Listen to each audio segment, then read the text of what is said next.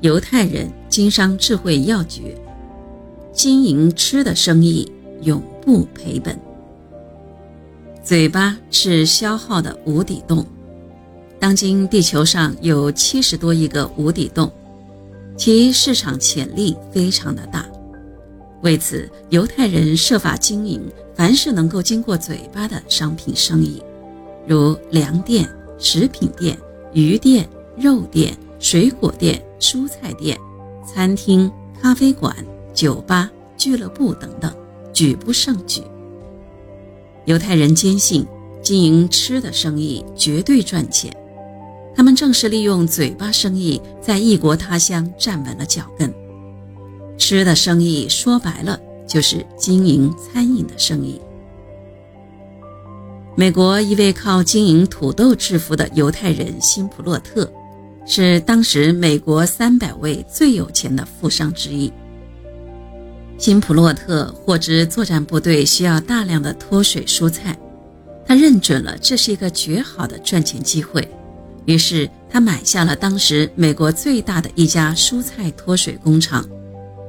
他买到这家工厂后，专门加工脱水土豆供应军队。从这以后，辛普洛特走上了靠土豆发家的道路。二十世纪五十年代初，一家公司的化学师第一个研制出了冻榨土豆条。那时，许多人都轻视这种产品，有的人说。土豆水分占四分之三还多，假如把它冷冻起来，就会变成软乎乎的东西。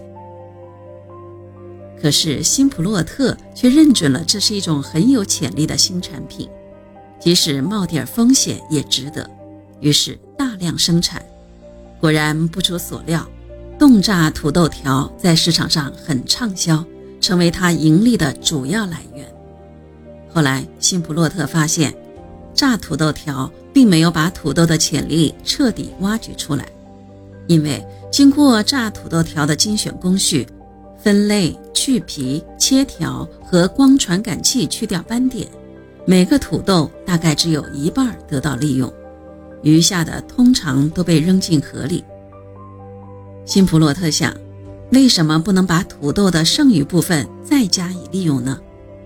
不久，他把这些土豆的剩余部分。掺入谷物用来做牲口饲料，但是用土豆皮就饲养了十五万头牛。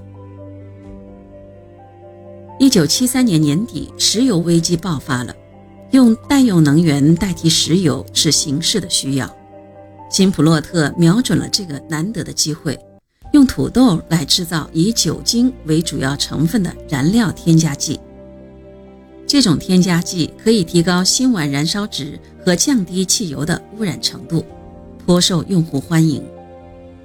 为了做到物尽其用，辛普洛特又用土豆加工过程中产生的含糖量丰富的废水来灌溉农田，还把牛粪收集起来作为沼气发电厂的用料。辛普洛特利用土豆构筑了一个庞大的帝国。他每年销售十五亿磅经过加工的土豆，其中有一半供应了麦当劳快餐店做炸土豆条。他从土豆的综合利用中每年取得十二亿美元的高额利润。如今，辛普洛特究竟拥有多少财富，难以计数。辛普洛特在总结自己一生走过的创业历程时说。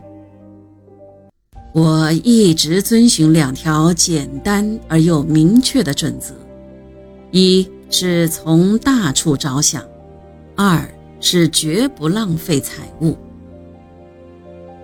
的确，这两条准则正是辛普洛特一生的写照。